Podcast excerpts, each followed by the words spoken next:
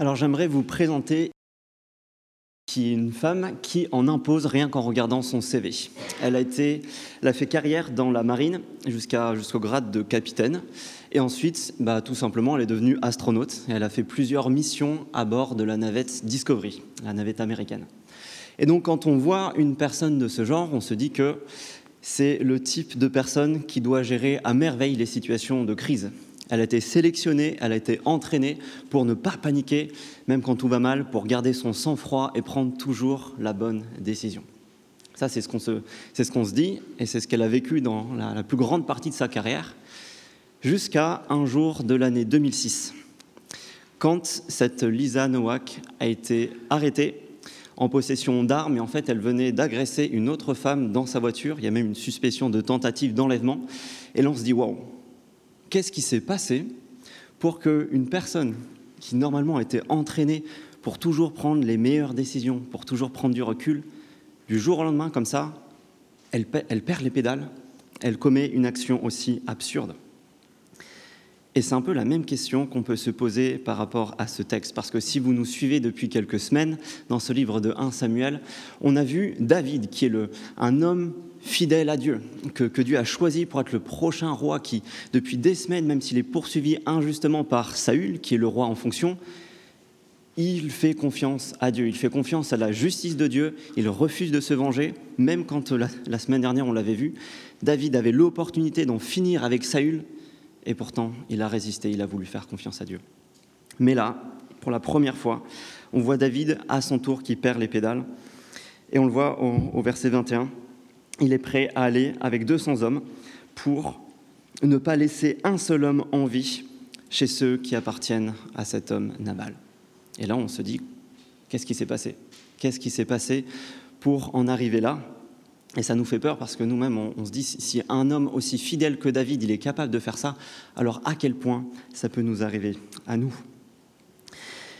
Et ce qu'on va voir dans ce texte aujourd'hui, l'auteur, en fait, il part de, ce constat que c'est à Dieu de faire justice. C'est ce, que, ce que Quentin nous a lu aussi dans, dans cette lettre aux Romains. C'est à Dieu de faire justice. Ça, c'est le constat. Et va nous montrer, premièrement, pourquoi, à quel point est-ce que c'est dangereux d'oublier ça. Ensuite, à travers l'exemple de David. Ensuite, on va le voir, vous pouvez suivre les plans sur vos bulletins. On va voir comment il y a Abigail qui va rappeler cette vérité. Comment est-ce qu'elle va le rappeler?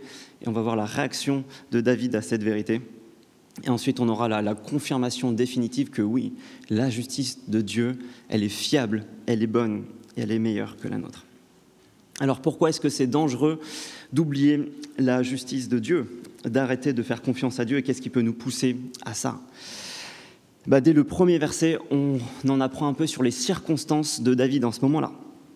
Samuel mourut. Là, David, ça fait des semaines, des mois, des années qu'il est poursuivi injustement par Saül. Il n'en peut plus. Il vit encore dans le désert. On le voit qu'il se lève et qu'il qu descend au désert de, de Paran. Il est poursuivi. Il n'a pas de chez lui. Et là, c'est le coup près. Samuel, le prophète de Dieu qui avait été son soutien, son appui, qu'il avait, avait parlé de la part de l'Éternel, il n'est plus là. Il n'est plus là. David, il se retrouve encore plus seul qu'il ne l'était. Et c'est sans doute une circonstance dans laquelle bah, ça devient de plus en plus dur pour lui de faire confiance à Dieu.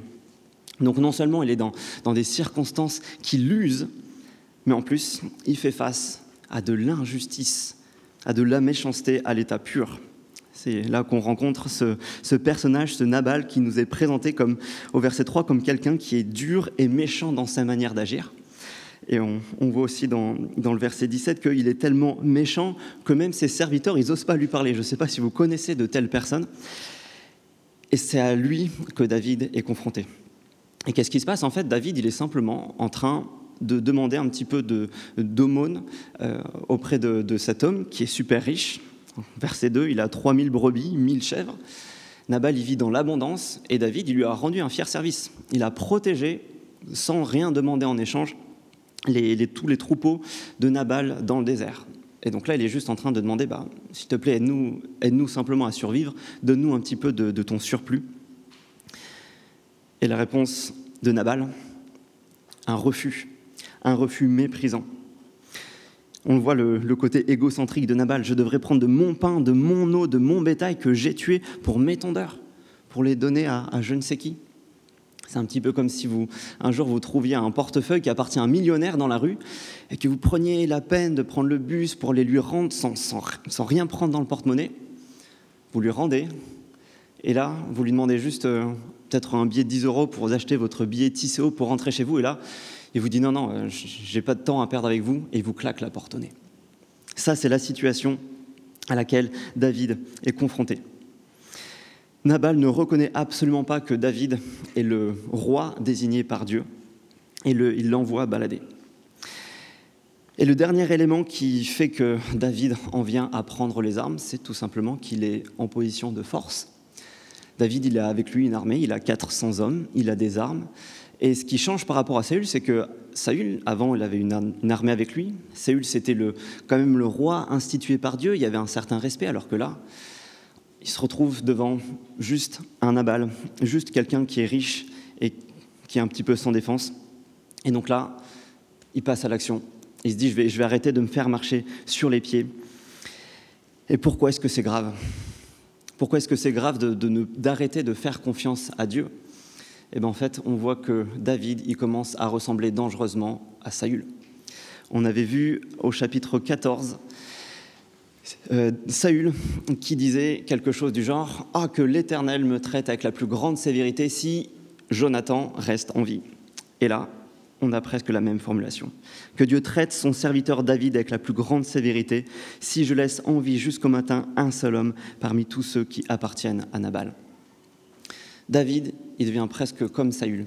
Il est prêt à commettre un massacre en invoquant le nom de l'Éternel. Et ça, ça, ce sont un petit peu les mêmes mécanismes qui peuvent se produire chez nous. Nous aussi, et c'est des bons voyeurs, il faut être vigilant par rapport à ces, circonstances quand on est usé peut-être par euh, l'isolement dû au confinement, au couvre-feu, par le télétravail qui dure, on n'a pas, vu, nos collègues depuis un an et demi. Peut-être que c'est des situations difficiles qui durent dans nos familles, dans nos couples, dans notre travail, dans nos études. Et donc on est un peu comme un ballon de baudruche il y a la pression qui monte à l'intérieur, alors on tient, on tient progressivement, mais à un moment, on éclate. Et c'est pour ça que la Bible, elle nous appelle à être vigilants. Elle nous dit que celui qui est debout prenne garde à ne pas tomber. Donc quand les circonstances, elles sont usantes, quand on sent qu'on commence petit à petit à être usé, à être fatigué, c'est le bon moment pour demander de l'aide à Dieu. C'est le bon moment aussi pour demander de l'aide aux autres, demander qu'ils prient pour nous, notamment. Et surtout si on est en train de subir des situations d'injustice. Ça peut être des, petits trucs autour de nous, ça peut être des services qu'on a rendus à quelqu'un, on s'est un peu plié en quatre pour lui ou pour elle, et en fait, pas même un, mot de remerciement en retour. Peut-être que c'est la personne dans, votre équipe pour un, projet au boulot ou, ou en cours, c'est celui qui a rien fichu de tout le long et qui pourtant, au bout du compte, reçoit toutes les éloges, la meilleure note ou la promotion.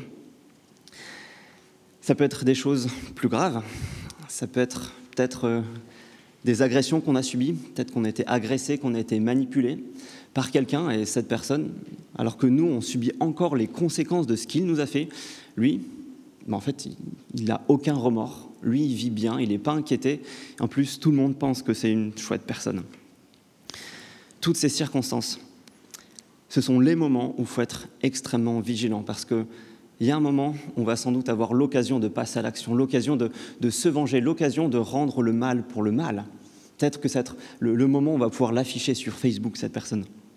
Peut-être que c'est le moment où on va l'avoir vu faire quelque chose de, pas correct, et on va avoir l'occasion de le dénoncer, de glisser peut-être une semi-vérité dans, l'oreille de la, de la bonne personne pour briser ses relations à son tour. Ou alors c'est quand on attend que, enfin, il ait besoin de notre aide cette personne a besoin de notre aide et cette fois-ci on va avoir le plaisir de refuser pour lui faire sentir ce que lui, il nous a fait subir. Et quand on dit ça, il faut se rendre compte que d'un côté, notre soif de justice, elle est légitime. Qu'on soit chrétien ou non, notre soif de justice, elle est légitime. Il ne s'agit même pas de dire qu'on n'a pas à recourir à notre système judiciaire. Mais le problème est que si on est honnête, quand on se fait justice nous-mêmes, on devient vite des bourreaux, on passe de victime à bourreau. Je discutais encore cette semaine avec euh, quelqu'un qui me racontait comment sa famille, elle est divisée. Comment est-ce que, en fait, il a même plus le droit de parler à ses cousins. Pourquoi? Pour une histoire d'héritage à l'époque de, ses parents. Lui, il n'a jamais rien eu, euh, aucune, aucune, mauvaise relation à, l'origine avec ses cousins. Mais il y a une petite injustice qui a été faite lors de la distribution de l'héritage avec ses parents. Il y en a qui n'ont pas apprécié, du coup, qui ont rendu le mal pour le mal, le mal pour le mal. Et aujourd'hui, ça touche les générations suivantes. Et donc ça, on se rend compte que on est de bien mauvais justiciers quand on essaie de se faire justice nous-mêmes. Quand on oublie que c'est à Dieu de faire justice, on est en train en fait de, dire à Dieu non, je, préfère me faire justice moi-même. Je suis plus capable que toi de faire justice. Je sais mieux ce que l'autre mérite et je suis plus capable de le faire. Et ça, c'est l'attitude où même quelqu'un comme David est capable de tomber. Heureusement, ça ne s'arrête pas là. Heureusement, il y a un autre personnage que Nabal et que David dans cette histoire. Heureusement, il y a Abigail. Qui est Abigail? Bah, Elle, dès le début, elle est bien présentée comme une femme pleine de bon sens. Et comment est-ce qu'elle va comment est-ce que son bon sens se manifeste dans cette situation? Comment est-ce que son bon sens se manifeste quand elle voit David qui est sur le point de commettre cette injustice? Eh bien, regardons, elle perd pas de temps. Au verset 18, elle prend du pain, des outres de, vin et plein de choses, elle les envoie à David. Et ça, la première étape pour elle, c'est déjà d'essayer de, vu qu'elle en a la possibilité, de, restaurer l'offense qui a eu lieu. Donc, elle reconnaît quelque part déjà qu'il y, a eu une offense, qu'il y a eu quelque chose dont David a été privé. Elle essaie de restaurer ça. Mais elle ne se contente pas de ça. Elle n'envoie pas juste la nourriture en disant c'est bon, David a eu ce qu'il voulait. Non. Elle va parler à David et son discours est remarquable. Regardons d'abord l'attitude, regardons la, forme du discours d'Abigail. Déjà, par quoi est-ce qu'elle commence? Par se prosterner. Durant tout son discours, elle appelle David mon Seigneur et elle se présente elle-même comme sa servante. Elle est dans une attitude d'humilité, de soumission. Et on voit là qu'en fait, Abigail, elle est bien loin de quelqu'un qui va vers l'offenseur pour avoir raison, pour l'écraser. Non, elle est prête même à reconnaître une part de responsabilité quand elle commence, c'est ma faute. Et donc, elle est vraiment sur, un pied d'égalité, voire de, soumission par rapport à David. Elle n'est pas en train d'essayer de l'écraser, de gagner un, argument. Ça, c'est la forme, une attitude d'humilité. Et ensuite, sur le fond. Et c'est beau de regarder la manière dont Abigail, enfin, son but, c'est de redresser le regard de David vers l'Éternel. Sept fois, elle fait mention de l'Éternel dans son discours. Et là aussi, c'est super intéressant de voir comment Abigail, elle n'arrive pas vers David en disant Oh, regarde David, là tu es en train de transgresser le sixième commandement qui dit quand même que tu ne devrais pas tuer ton, ton prochain. Elle ne se contente pas de faire ça. Elle va chercher le problème de fond. Elle est en train de montrer à David qu'en fait, il a oublié Dieu, que contrairement aux situations précédentes dans lesquelles il était confronté, là, il n'a pas mis Dieu dans l'équation. Elle est en train de ramener le regard de David vers l'Éternel. Elle lui pointe le, fond du problème. Verset 31. En fait, quel est le vrai problème de David? C'est, Le fait qu'il va tuer des gens, c'est que le symptôme. Son vrai problème, c'est qu'il est en train de se venger lui-même. Et ensuite, elle utilise, elle se base sur toutes les promesses de l'Éternel. Elle ne laisse pas juste David en disant T'es en train de commettre quelque chose, repens-toi. Non. Elle lui rappelle toutes les promesses que Dieu lui a faites. Elle lui rappelle que, voilà, que, Dieu, notamment, lui a promis de lui faire justice, que Dieu, verset 30, fera, accomplira tout le bien qu'il lui a annoncé et qu'il l'établira comme roi. Et donc là, Abigail, fait quelque chose de merveilleux dont David a besoin. Elle lui rappelle les promesses et la bonté de l'Éternel. Et ça, c'est quelque chose dont on a besoin de se souvenir nous-mêmes parce que c'est, ça contraste un petit peu avec notre propre attitude quand on est confronté à l'injustice et quand on va vers quelqu'un. Nous, notre premier réflexe, généralement, c'est de chercher à écraser l'autre, de chercher à, à, rétablir la justice et que tout le monde sache que nous, on est dans notre droit et que l'autre, il a tort. Et là, ce passage, il nous rappelle qu'on est appelé à dire la vérité dans l'amour. Dans l'amour, donc, en, imitant cette attitude d'humilité d'Abigail. En se, qu'on peut, en se souvenant qu'on peut nous-mêmes, dans toutes ces circonstances, avoir notre propre part de responsabilité et qu'on est aussi appelé à dire la vérité. Qu'on est appelé pas juste à, condamner des comportements, on n'est pas censé aller voir un, frère, une sœur en disant Ah, c'est pas bien, tu regardes trop Netflix, il faut que tu, dises, que tu lises plus ta Bible. Ça, c'est juste des comportements. On est censé aller creuser en profondeur. On, est censé cheminer avec la personne, la questionner sur sa relation avec Dieu. Peut-être lui demander sur euh, pourquoi est-ce qu'elle se tourne vers ça quand elle a besoin de repos. Peut-être euh, aller voir avec elle si elle sait, si elle a vraiment compris que, Dieu lui donne du repos. Et c'est ce type de relation, c'est ce type de, discussion qu'on est censé avoir les uns avec les autres. Et là, ce que fait Abigail, c'est un beau modèle pour nos groupes PEPS, pour nos groupes de quartier, et juste pour nos relations entre nous dans l'Église. Dire la vérité dans l'amour. Et ça contraste aussi avec une autre attitude qu'on peut avoir quand on nous fait offense ou quand on constate une injustice. On peut aussi euh, avoir cette excuse pour ne pas aller confronter l'autre et se dire, bah, en fait, qui suis-je pour reprendre telle ou telle personne? Et du coup, bah, en fait, c'est juste une excuse pour euh, dire, bah, je, ne vais rien lui dire, et puis on va voir, c'est, ça, la, ça la regarde, c'est uniquement entre lui et Dieu. Et là, en fait, on voit que c'est pas ce que Dieu nous appelle à faire. Là, on a Abigail qui reprend le roi désigné par Dieu. Et c'est super beau de voir que dès le départ, Dieu, dans tout son peuple, il utilise tout son peuple, les uns et les autres, pour qu'ils se reprennent mutuellement. Et tout le monde est, à égalité à ce moment-là. Et je suis moi-même au bénéfice de frères et de sœurs qui ont su me reprendre, qui ont su venir me voir ou m'envoyer un message quand ils constataient que j'étais en train de partir dans une mauvaise direction. Ça, c'est l'attitude d'Abigail qui vient reprendre David, qui vient lui, lui rappeler que oui, c'est bien à Dieu de faire justice. Maintenant, comment est-ce que David va réagir? On a laissé David au moment où il commençait à ressembler dangereusement à l'exemple de Saül. Saül qui, quand il était confronté à, son péché, quand, euh, notamment Samuel voulait lui montrer qu'il était en train de, de mal agir, il se montrait incapable de changer radicalement d'attitude, de se rendre compte réellement et de se tourner vers Dieu. David, lui, on voit toute la différence dans les versets 32 à 34. Que fait David quand il est confronté à sa, mauvaise vision de la situation, sa mauvaise gestion de, la situation. Béni soit l'Éternel, le Dieu d'Israël, qui t'a envoyé aujourd'hui à ma rencontre. Il commence par remercier Dieu. Béni soit ton bon sens et béni sois-tu, toi qui m'as empêché de verser le sang et qui as retenu ma main. Il remercie Abigail. Il n'est pas en train de se rebeller, d'essayer de se justifier. Il est en train de remercier Dieu, de remercier la personne qui vient la reprendre. Et en fait, il reconnaît qu'il a eu tort. Il reconnaît qu'il est en train de, se faire justice lui-même. Et c'est là on, on voit en fait que ce qui caractérise un homme selon le cœur de Dieu, c'est pas quelqu'un qui est parfait, c'est pas quelqu'un qui gère parfaitement toutes les tentations. C'est quelqu'un qui est capable d'écouter quand Dieu le reprend. Et c'est quelqu'un qui est capable de reconnaître son péché et de changer d'attitude verset 35, Je t'ai écouté et je t'y ai bien accueilli. Et là, on apprend qu'en fait, la, fidélité à Dieu, c'est pas tant la perfection que cette attitude-là qu'on appelle la repentance. Le fait d'être capable de reconnaître son péché et de choisir juste d'y renoncer et de, de changer d'attitude et de se tourner à nouveau vers Dieu, d'agir de nouveau en fonction de ce que Dieu nous demande de faire.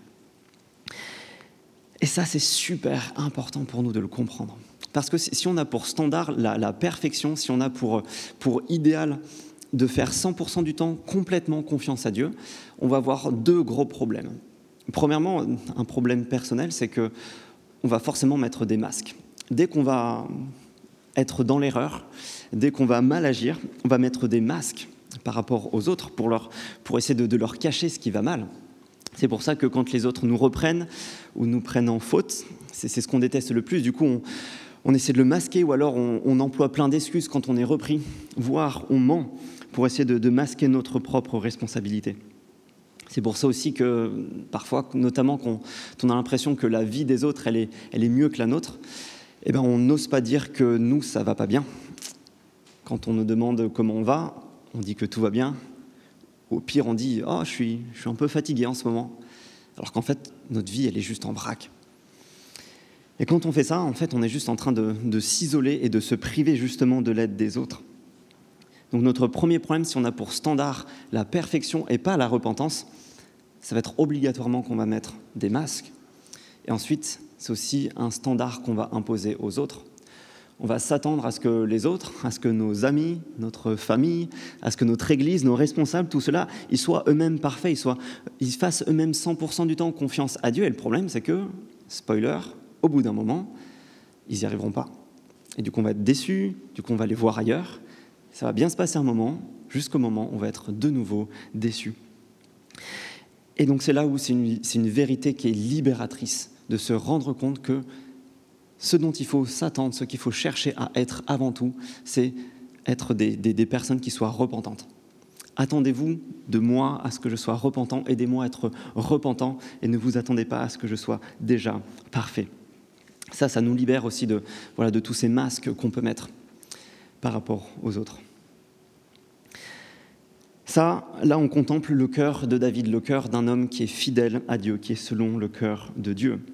Maintenant, est-ce que ça vaut vraiment le coup de faire confiance à Dieu?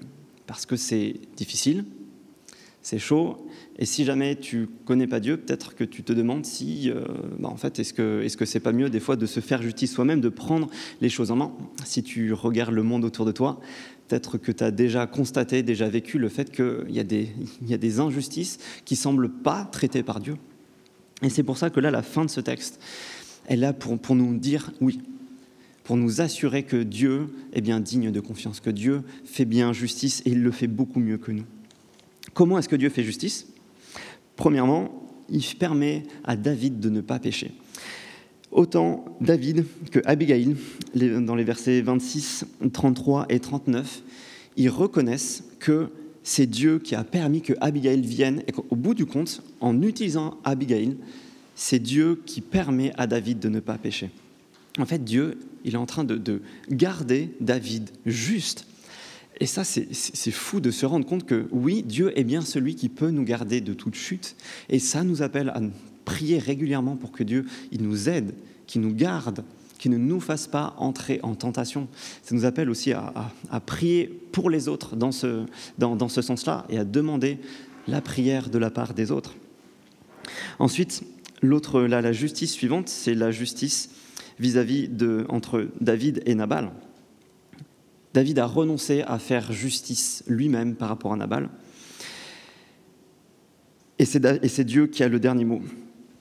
Nabal qui, au verset 36, gérait sa vie comme un roi, dans le plaisir, dans la richesse, dans l'abondance. Eh bien, tout ça, ça ne lui sert pas à grand-chose, et c'est Dieu qui a le dernier mot.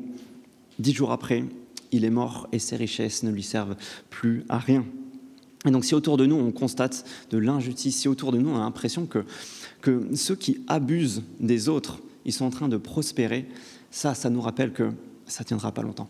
Ça tiendra pas longtemps, ça tiendra peut-être quelques jours, quelques semaines, au mieux quelques années, mais qu'au bout du compte, Dieu demandera justice, réclamera justice pour chaque miette d'injustice commise. Et ça, ça nous appelle, ça nous, ça nous confirme le fait que oui, Dieu, il fera bien justice qu'il vaut bien mieux lui faire confiance que essayer de nous-mêmes reprendre la situation en main. Et enfin, la dernière justice que Dieu procure, c'est à Abigail. Pourquoi? Bah, quand, on fait la, quand on compare la situation de Abigail au début de l'histoire, quand elle a un mari qui n'a pas l'air d'être le meilleur gars du monde, et la situation d'Abigail à la fin, on se rend compte que Dieu est bon envers elle. Il la délivre en fait d'un très mauvais mariage et il la délivre aussi d'une situation de veuvage dans laquelle elle se trouvait. Et Dieu lui permet de se retrouver dans la cour du roi David, où elle pourra sans doute aussi faire profiter euh, d'une bien meilleure manière son, bon sens et sa sagesse et sa connaissance de Dieu. Et en petit aparté aussi sur les derniers versets qui parlent des autres femmes de David, J'aimerais juste souligner que euh, deux aspects. Premièrement, la, polygamie, c'était une pratique qui était courante parmi les, rois dans, les cultures qui environnaient Israël. Et visiblement, les rois d'Israël ont rapidement copié cette pratique. Et ensuite, la, polygamie est souvent mentionnée dans la Bible, jamais approuvée. Et au contraire, quand on regarde à tous ces exemples, et vous pouvez faire l'exercice en lisant 2 Samuel, dès qu'il y a polygamie, il y a mauvaises conséquences. Donc visiblement, la, Bible en fait présente un, très mauvais regard sur la polygamie.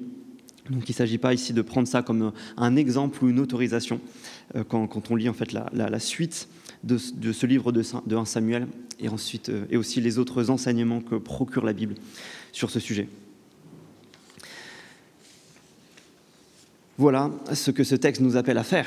Ça paraît peut-être simple de dire, OK, je vais faire confiance à Dieu, je vais faire confiance à sa justice et je vais essayer d'arrêter de me faire justice moi-même. Le problème, c'est que, peut-être que si vous avez vécu un peu, vous savez qu'en fait c'est très difficile à faire. Euh, comme la personne dont j'ai parlé au début, cette Lisa, on peut rapidement perdre les pieds. Et donc on a besoin de très très bonnes raisons, de raisons fermes pour faire confiance à Dieu. Et c'est là que j'aimerais revenir au verset que Quentin a lu tout au début, ces versets que Paul a écrit aux Romains, où il leur dit bah, un peu ce même message, ne vous vengez pas vous-même, laissez agir la colère de Dieu. Et ce qui est intéressant dans cette lettre aux Romains, c'est d'examiner la justification. Qu'est-ce qui fait que Paul exhorte ses lecteurs à cela? Et la raison qu'il utilise, en fait, c'est ce qu'on appelle la grâce de Dieu. L'idée que, Paul a derrière, c'est simplement que Dieu ne nous a pas rendu le mal pour le mal, mais qu'en fait Dieu nous a fait du bien malgré le fait que nous, que nous, lui avions fait du mal. Dieu a envoyé son Fils Jésus pour payer pour nos péchés alors que nous étions encore pécheurs, alors que nous étions encore opposés à lui. Et donc, si Dieu m'a rendu à moi le bien pour le mal, alors en fait, comment est-ce que je pourrais être plus exigeant que Dieu, plus sévère que lui, en rendant le mal pour le mal Et donc, en contemplant ce que Jésus a fait, en contemplant sa mort, son sacrifice, qui fait qu'en fait Jésus est presque injuste envers nous, en ne nous condamnons pas pour les mauvaises actions que nous avons faites, on a la raison, la justification ultime pour nous-mêmes faire grâce et pour nous-mêmes simplement laisser la colère de Dieu agir et sa justice et sa grâce. Je vais terminer dans la prière.